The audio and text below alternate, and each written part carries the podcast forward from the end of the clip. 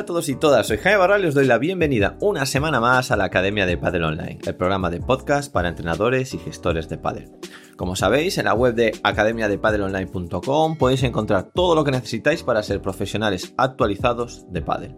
Por un lado tenemos formación, tenemos los cursos de instructor, el curso de monitor y el curso de entrenador de Padel. También tenemos el curso de gestión y el de marketing de Paddle. Y tenemos el curso de análisis del remate en potencia. Y también el de Kinovea, que es un software gratuito de análisis de vídeo. Por otro lado, que tenemos? Sesiones 365, que son clases grabadas de Paddle de todos los niveles, una por día, para que tengáis un entrenamiento nuevo para cada alumno todas las semanas. ¿Qué hemos hecho esta semana? Bueno, pues esta semana hemos subido una lección nueva del curso de entrenador de Estamos con ese curso, una lección nueva cada semana, siete nuevos vídeos de clases, es decir, tenéis siete clases nuevas en sesiones 365 para que podáis entrenar esta semana los siete diferentes niveles que tenemos en la academia. Y hemos grabado un podcast que es con el que os voy a dejar ahora.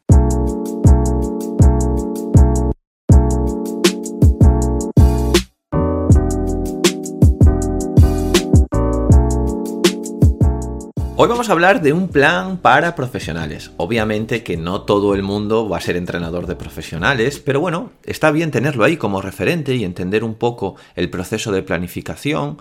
Creo que a todos, por, lo menos por curiosidad, nos puede valer. Eh, entender un poco el proceso de planificación de unos profesionales para entender quizá la planificación para nuestros jugadores y jugadoras, para nuestros cadetes, para nuestros juniors.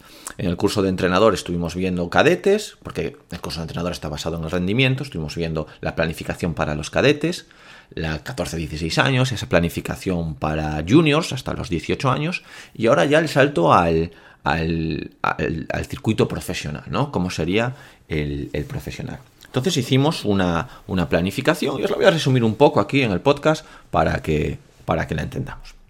Primero lo que tenemos que entender es que se va a estar planificado fundamentalmente con el método modelo ATR, acumulación, transformación y realización.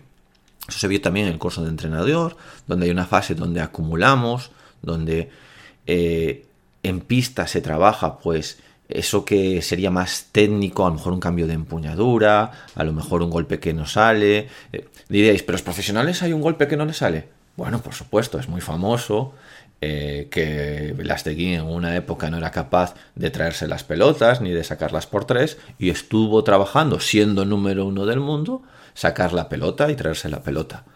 Eh, hombre, eso no lo va a hacer el día antes de una competición, hacer cambios técnicos y tal, porque puede ser un, imaginaros, qué locura que Velasteguín esté haciendo un cambio de empuñadura, eh, utilizando más las piernas, más el giro, más el, látigo del golpe, hombro, eh, codo, muñeca, haciendo cambios técnicos el día antes de un partido. Quizá entre a la pista y no sea capaz de meter la pelota.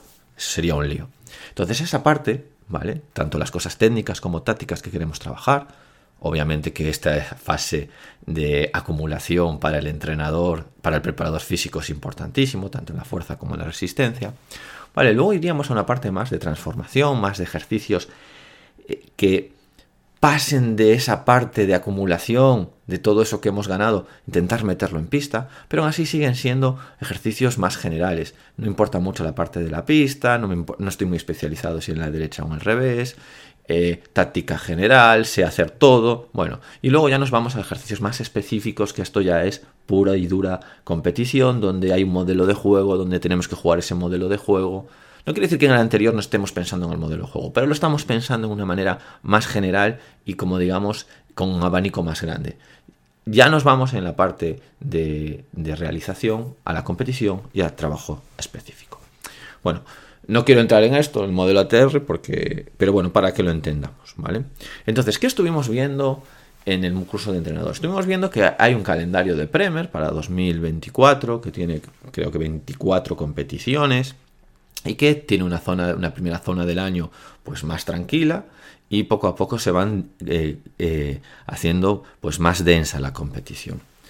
Entonces estuvimos viendo que, la pareja número uno del año pasado, eh, Coello y Tapia, eh, acabaron jugando 84 partidos, de los cuales ganaron 74, ganaron el 88% de los partidos, quedaron 11 veces campeones, 3 veces finalistas, 4 semifinalistas, una vez en octavos y dos veces perdieron en primera ronda. ¿Qué sabemos? Que la pareja número uno del mundo juega aproximadamente 21 torneos, algunos más juegan, pero 21 torneos de World del Tour con una media de 4 partidos. ¿vale? Es muy alto. Pero claro, cuando tú dices esto, dices, bueno, pero entonces la semana de un microciclo, la semana de competición de un profesional, pues va a ser estar jugando casi todos los días, porque jugará pues 5, 4 partidos. Eh, pero no, ¿vale? No es así. Es decir, fijaros, la pareja número 10 del mundo juega una media de 2 partidos por competición. Es decir, juega, jugó 23 torneos de World del Tour, de los cuales jugó ganó 44 partidos y eso nos da una media de 1,9 partidos por competición. Es decir, que juegan de media, la pareja número 10, que es una pareja muy buena, juega dos partidos. Es decir, de ahí para abajo. Obviamente que cuando hacemos la planificación para profesionales, eh, habrá que ver el circuito, cuánto ganan, cuánto pierdan, para ver cómo va a ser el trabajo en esas, en esas semanas de esos microciclos De competición, porque no es lo mismo que me pierdan un lunes, o sea, el primer día de competición, y que tenga toda la semana para trabajar hasta la siguiente semana, que pierdan un domingo, la final, o ganen, o ganen el torneo, y ya dentro de un par de días ya hay que volver a competir, porque poco más que van a hacer que descansar y volver a competir. Normalmente después de la derrota o del último partido se descansa y el día antes de la competición eh, pues se hace un trabajo muy suave. Entonces, claro, cuando eso ya coincide, al final lo que van a estar es recuperando entre torneo y torneo.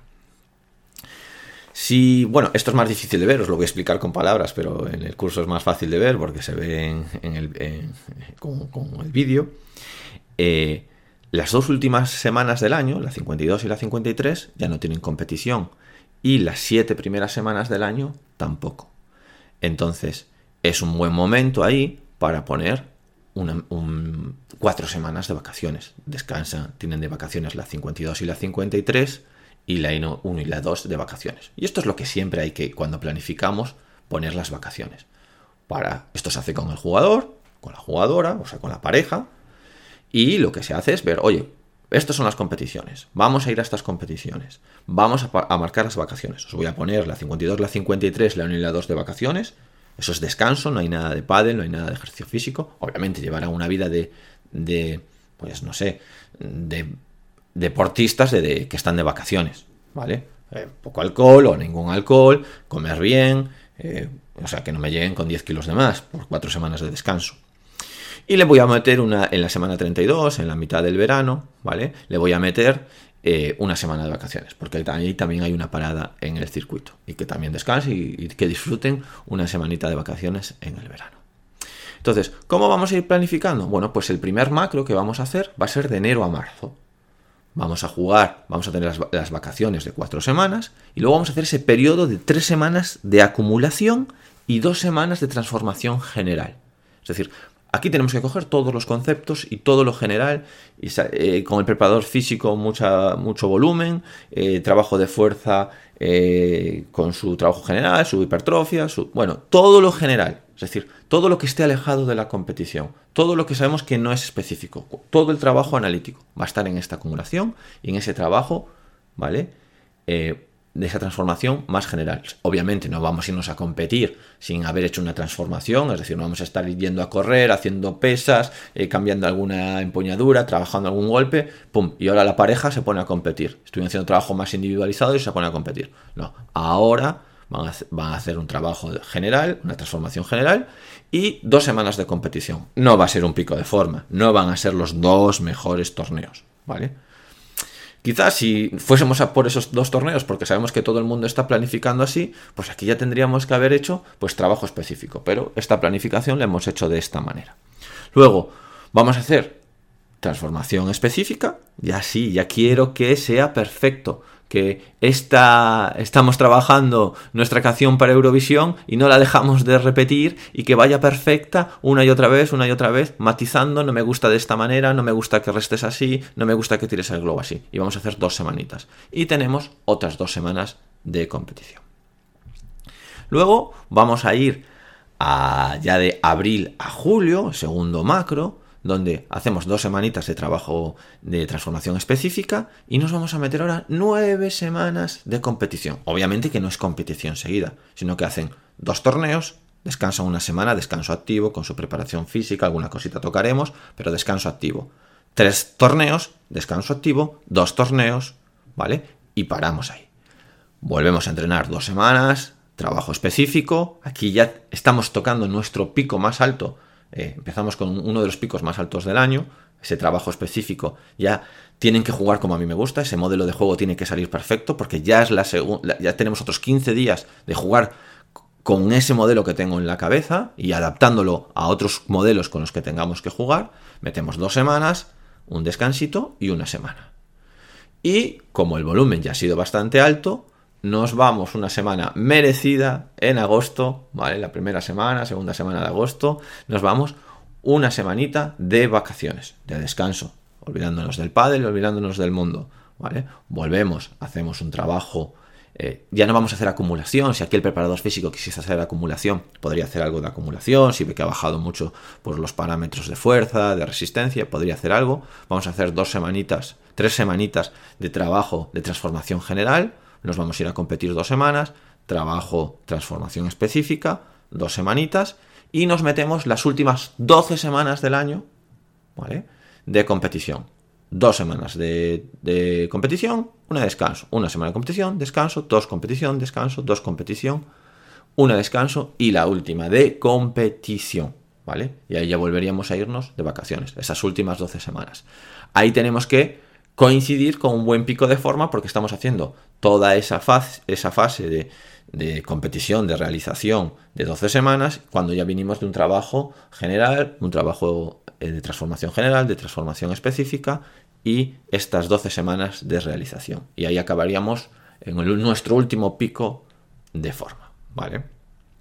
Resumidas cuentas, unas vacaciones a principios de años, acumulamos, transformamos y competimos, en el segundo macro volvemos a transformar y a competir. Y en el tercer macro nos vamos otra vez de vacaciones, transformación general, transformación específica. Y acabamos el año con 12 semanas de competición con sus descansos, con sus micros de descanso. ¿vale? Eso es más o menos una planificación ATR. Eh, podríamos cambiar, aquí yo creo que va a haber tres picos de forma, ¿vale? Eh, donde mantenemos una forma, o sea, no son tres picos máximo de forma, sino que son tres ondas que suben en donde están el mayor número de torneos y donde vamos a mantener pues una forma, eh, un rendimiento alto durante todo el año. Eso es lo que buscamos, ¿vale? Luego, unas pequeñas recomendaciones para diferenciar entre el entrenamiento, la planificación entre chicos y chicas. Bueno, Primero, los chicos hay bastante diferencia entre ser junior, ser cadete y ser eh, eh, absoluto. ¿Vale? En las chicas menos. Las chicas con 15 años ya sus niveles de fuerza, de velocidad, de madurez, ¿vale? Son más altas y ya son más parecidas que a los 20 años. Entonces, están preparadas para saltar un poquito antes al circuito, tanto física como psicológicamente. Los chicos tardan más, ¿vale? Todo esto entre comillas, porque podemos encontrarnos, eh, hablamos porcentualmente, mayoritariamente las chicas pueden saltar antes al circuito que los chicos. Pero no quiere decir, siempre esto hay un, hay un seguimiento individualizado. Luego la parte social. Es sabido y empíricamente está apoyado que las chicas necesitan más apoyo eh, de la familia, eh, de, la, de su vínculo más cercano. Es decir, los chicos se enfocan a lo mejor en la competición, más es mejor enfocársela, puedes enfocársela más en, ganar partidos, en, ganar torneos, y a las chicas mejor en la tarea, ¿vale? Todo entre comillas, por supuesto, ¿eh? no quiero decir que todas las chicas sean así, ni todos los chicos sean así. Más en la tarea y no centrarnos tanto en el agobio de ganar puntos, de ganar torneos y todo esto.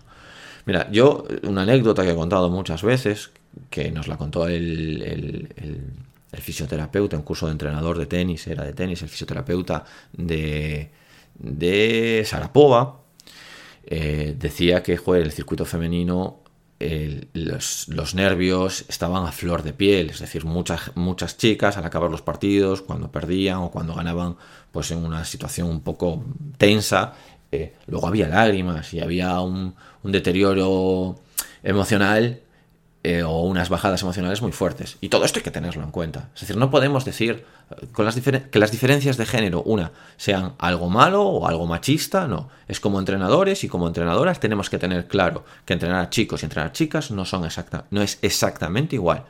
Diferencias de género, diferencias individuales y diferencias, por supuesto, pues eh, físicas y psíquicas. Eso tenemos que tenerlo claro. Entonces, hay que adaptar también la periodización. Si se necesita descansar, se necesita descansar.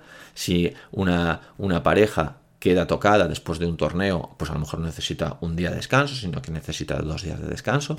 Si está pletórica, pues a lo mejor ya se puede empezar a entrenar algo el día siguiente. Y todo esto, lo que yo siempre recomiendo, tener vuestro diario de entrenador, ir anotando cosas, ir releyéndolas e ir cada año mejorando esta planificación para el año siguiente. Habrá años que os paséis de largo, que os quedéis cortos, habrá años que la planificación tenga unos contenidos que no llegasteis a poder tocar porque los queríais tocar porque no era el momento y los tendréis que meter al año siguiente y esto es mejoras como entrenadores. Planificar es un arte, periodizar es un arte y, y nada, espero que os haya gustado esta pequeña introducción a la planificación profesional, porque podríais dedicarle toda la vida a esto y podríais ser especialistas en esto. Y nada, entrenadoras y entrenadores, nos vemos la semana que viene. Adiós.